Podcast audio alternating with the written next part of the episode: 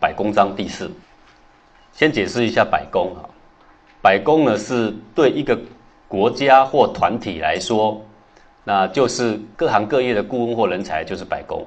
比如说学法律的啦，学经济的，学理工的，学国防的，或者是各种的技艺的，这种各种的专业的人员呢，就是叫做百工啊。那这边的百工有一点比较类似，像我们现在各公司的什么顾问团呐，有没有法律顾问呐等等这些。就是这边所说的百工的意思。那我们现在讲这个“忠”这个字啊，是凡有君上的人都应该尽忠，没有君上的也还要为天地尽忠。皇帝没有君上也还要为百姓尽忠，对不对？“忠”这个字是没有人可以逃脱得了的，只是对象不同而已。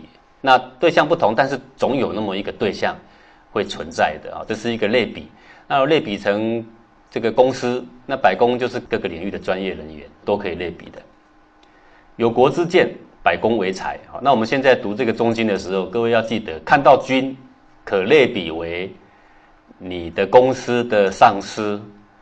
呃，如果你是一个小团体，可类比为一个小团体的这个领袖，或者是一个小组的组长，这是算君。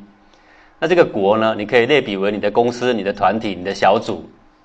那些都算是国，这样知道意思吗？哈，要把它类比在你的生活中，你才会觉得这个经典呢会火起来。哈，任何一个国家的建立啊，总是需要依赖各行各业的专才，贡献他们的才干，才能够顺利去建立的。好，说百工为才，就是要靠这些百工各行各业的专才。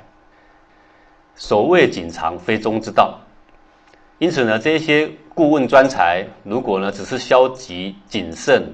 去奉行常例的工作，而没有主动积极的把他最好的才干、最好的智慧、最积极的作为啊，去奉献给国家的话，他呢并不是忠之道，不算是一个尽忠的一个百工呢。譬如说，如果一个公务员的内心呢，所求的就是少做少错，只要能够领到退休金就可以了，那我们就可以想见呢，他会懒于主动为民解决很多的难题。尽量少碰少麻烦是最好的。那如此来说呢，这就不是一个百工的忠呢，那个忠他就没有尽好。故君子之事上也，入则现其模，出则行其正。所以啊，一个大公无私的君子啊，这个“君”字啊，就值得效法谓之君。他必定是大公无私的含义啊。所以，一个大公无私的君子侍奉君上的时候，一回到朝堂面见君上呢。就无私的贡献出他所深思熟虑过的很多很多的构想。那这边讲朝堂，那你如果你在公司，就要讲成办公室，这样懂意思吗？啊，那走出朝堂的时候呢，就开始去执行他所应该做的正事，叫做入则现其模啊，出则行其正。这个就是你既然在那里领人家俸禄，领人家的薪水，那应不应该尽这一份职责啊？那是非常应该的。你所该做的事情，不外乎就是这些。居则思其道，平时无事叫做居了哈。平时无事的时候，安坐在办公室里面的时候啊，总是在思考有益于国家的政策啊。动则有仪，这个仪就是可以为表率，说做起事情来的时候，总是依循一定的礼法、一定的规矩，按部就班，不失自己的规矩跟风范，值得人们的信赖跟效法。叫做动则有仪，不动的时候呢，就想尽各种好的办法；开始动的时候呢，按照一定的次序，按部就班。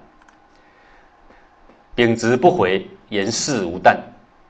这个秉是把握，不回的回是打折扣啊。但呢是害怕，说他所执掌的事物、所执掌的责任呢，该怎么做就怎么做，不肯打一点折扣，叫做秉直不回。那么他所讲出来的话呢，该说出来就说出来，没有丝毫畏惧，叫做言事无惮。我们举个例子来说啊，这个卫灵公当政的时候啊，李子霞受到宠爱啊，在魏国呢是非常专权的。那有一个矮子啊，对魏灵公说啊，说小臣呢做了个梦，有了应验啊，那魏灵公问啊，你做什么梦？这个矮子说啊，说我梦见大王啊成了赵君啊。那魏灵公非常生气呀，说我只听过说啊，国君就像见到太阳一样啊，怎么说我反而像是个赵君呢？说你应该梦到太阳才对啊，怎么梦到赵君呢？这个矮子说啊，太阳普照天下，没有一个东西可以遮蔽的；国君普照国家，没有一个人可以遮挡的。所以呢，要见到国君的人呐，首先都会梦到太阳。而赵君就不一样啊，一个人对着火取暖，那后边的人呢就不能够看见了。现在也许有一个人呢遮蔽了国君吧。好，这么说来，我梦见赵君不是很合理吗？有，那他在影射谁呀？哎，就那个女子侠。那他虽然没有讲出名字，可是国君知不知道他在影射谁呀？也知道，就有一个这么样的人，不公不义的人，就喜欢去逢迎国君的口味，养他的欲望，但是呢，很多正事办不了了。这个呢是要小心的，这一不小心讲这个话的人会怎样？马上就要人头落地的。当时战国时代是这样，你就要知道说讲这个话的人呢是很有勇气的。好，这个就是言事无胆的一种榜样。不过他还好，他还是转了一个弯，有没有？他只是用一个梦，梦是虚的嘛，总不能责怪他太深嘛，对不对？我只是老实跟你讲一个梦，我也没有别的意思啊，是不是？最后是不是还有这么一招，还可以脱困了啊？下次来跟我讲话，不要都是梦啊！苟利社稷，则不顾其身啊！凡事呢，如果能够有益于国家团体的，一定要彻底去执行，不顾虑自己的。得失荣辱，这个很重要的。有时候很多事情该做，可是你会怕被人误会。有的人太爱护羽毛的人，变成后来什么事都没做，对不对？该做的事都没做，因为他不肯为团体去背负一种可能的误会。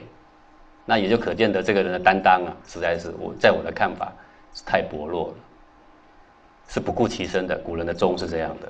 我们举个例子，战国时代。有人呢来到楚国的都城啊，说要把长生不老的药献给这个国王啊。那古代的国王都有这个毛病，都在想要求一个长生不老药，对不对？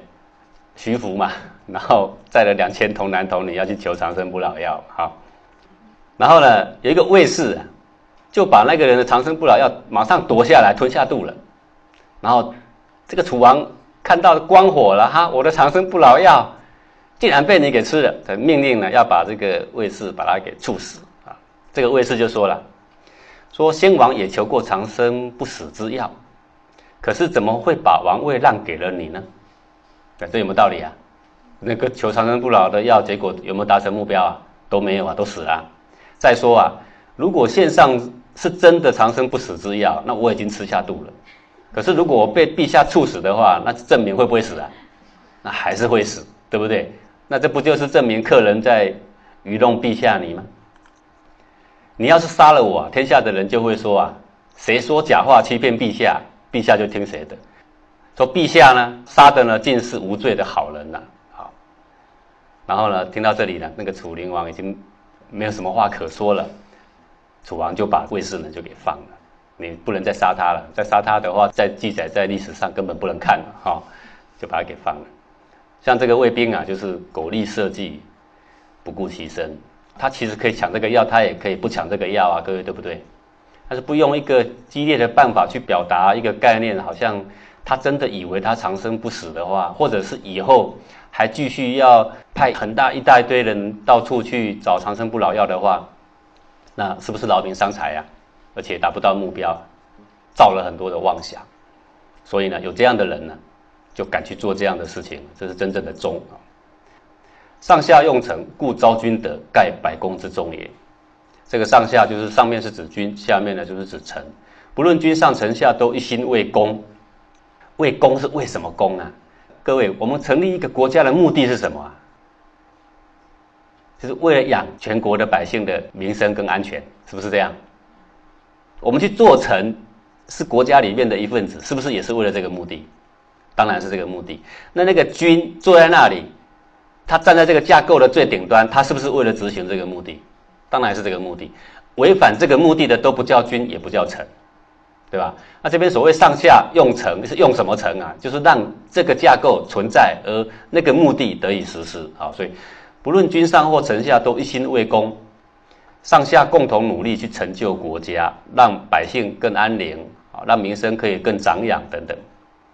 也因此呢，显明了君上及国家对百姓的恩德啊。这个“君”这个字啊，君之所以称为君，是因为他代表国家啊。所以在中经里面谈到“君”这个字的时候，你一定要涵盖两个意义，一个就是国家及其代表人，是这个意义。“君”的意义不是只有那个诸侯或那个皇上，这样各位了解意思吗？好比我现在在这里代表禅院，提到我就是代表禅院，对张玉祥所做的事情不是对张玉祥一个人，这个意思是一样的啊。所以说。故昭君德是彰显了君及国家对百姓的恩德，而不是一个人的恩德这个呢，就是怀有专才的百工的中心所在。说这种百工的中心怎么去显现出来？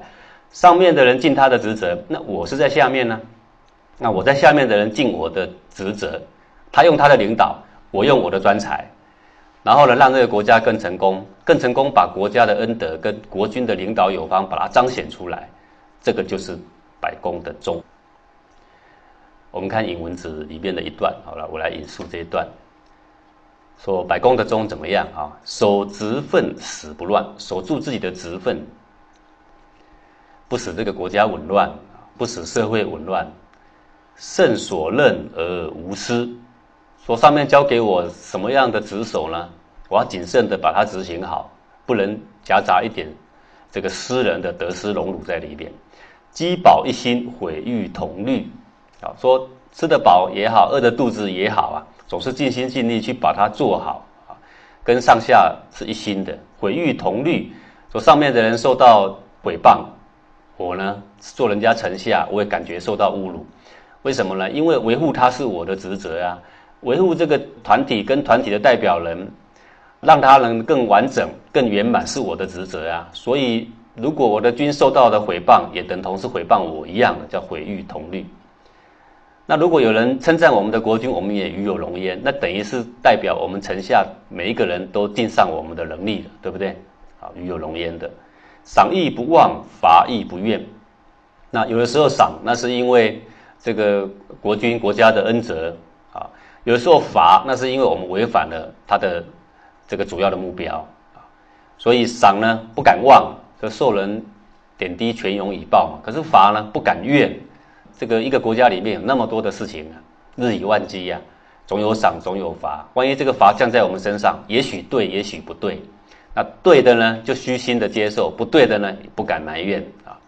此居下之节，可为人臣矣呀。所以这个就是作为一个臣下、一个百公的节，有了这样的节呢，就可以无愧于百公之中啊。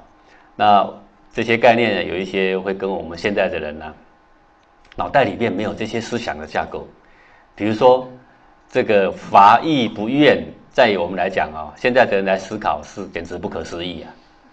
怎么罚我我不怨呢？当然要怨，这个对的都要怨的，何况是不对的，对吧？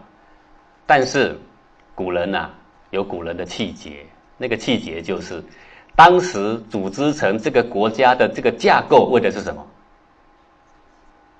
就是使百姓更安宁，使社会更安定，对吧？使大家都可以安居乐业，对吧？那如果因为这么架构里面赏罚每天这么多几千条，有没有可能有闪失的？是会有的。那或者还有一些是不痛不痒的，那也有的，有的是很严重的闪失，也有的。那如果这个罚在我们的身上，但是我们一个人承受下来，可以让整体更安宁。那这个法就可以承受，好，你不必让他去更动荡，好像他凸显一个我一点点的侮辱，我是受不了的，有没有？那藏污纳垢的雅量没了，那个团体呢就开始动荡起来了。好，如果团体里面的人对于那些不痛不痒的，或者对或者不对啦，无所谓，或者对我有点侮辱啦，无所谓，反正又不是要你性命，各位对不对？好，反正也没有拿了你的职守，也没有少了你的俸禄。该做的事情你也没做，只要对团体来说没有损伤而有帮助，那他可以容忍下来的。这个就是百公的忠了啊。那之所以古人要提倡这种雅量，那是因为啊，如果每一件事情硬要争个是非，都要非常的明朗啊，那坦白讲啊，那有太多太多的事情，几乎每一个单位整天都吵吵嚷嚷，根本什么事都不要干了，各位对不对？诗云：“进贡而位，好事正直啊。”这个“进”，思摩治安之道叫做“进”，罗德安众也叫做“进”。进有平乱的意思啊，有安定的意思，就是进。就如《诗经》所说：“上下一起敬慎自己的职分，做任何大小事都尽上自己的才干，并展现正直无私的君子风范，就是进贡而位。好，好好做好你的职守，好事正直，所做的事情都是正直无私的啊。这个就是上面有上面的位，下面有下面的位，各在各自的位置上去做好你的职守。全章总结。这一章呢是说，具有各种专才的顾问们要如何尽忠呢？在社会上啊，身怀专业长才的人难免都有些傲气，各位对不对啊？你到处都可以看得到这个现象，越专才下巴越高，这是通常的现象啊。所以这种人呢，不愿接受别人的领导或建议啊。通常你常听到就是说他根本是外行啊，但是你要搞清楚。上面的人他不必专业，因为专业是要给谁？给下面的那些千千万万个专才。上面那个人只要站在你们的头顶上，代替你们看得更远，他就职责尽到了。这样就懂意思吗？当然他是外行，不然要你干嘛？对吧？当然谈到你的专业，他会是外行的，但是你得跟着这个架构走。一部飞机里面有多少个机师啊？很多的，但是他们都得听谁的呀？机长的，你们都是给他用的，这样搞清楚没？不然机师再怎么厉害，请问飞机飞哪里啊？也就没有方向啦，不能着陆啦，是不是这样？这种人呢，也受不了一点委屈或侮辱，一有类似的情况，便愤愤不平，没有相忍为国的气量，这个很容易和团体的目标脱节。也容易在团体里面呢自以为是，造成相处上的困难啊。这有很多，越有专业越难相处，这是很多很多这种现象。那个学历越高，读到博士，好几个博士出来，那个在社会上跟人家相处非常大的困难，这种也是比比皆见的。因此呢，身为百工专才啊，不但要有宽大而谦虚的度量，也要有勇敢直诚的勇气，时时都秉持大公无私、为大众谋福的心态。一心报效国家团体，才能够圆满百工的忠啊！现在如果有十个百工都是非常专精的，那么其中有专精第一名、第二名、第三名、第十名，可是这第一名很难相处，第二名稍难相处，第十名很好相处，都是专才。各位，我选谁呀？第十名。那时候你一定有很多的异议，你说他比较行，你为什么不用他？那是因为我用它的时候，这一部飞机才可以飞往我所要飞的地方，这样懂意思吗？好，那个时候我会舍弃一点点这些专才。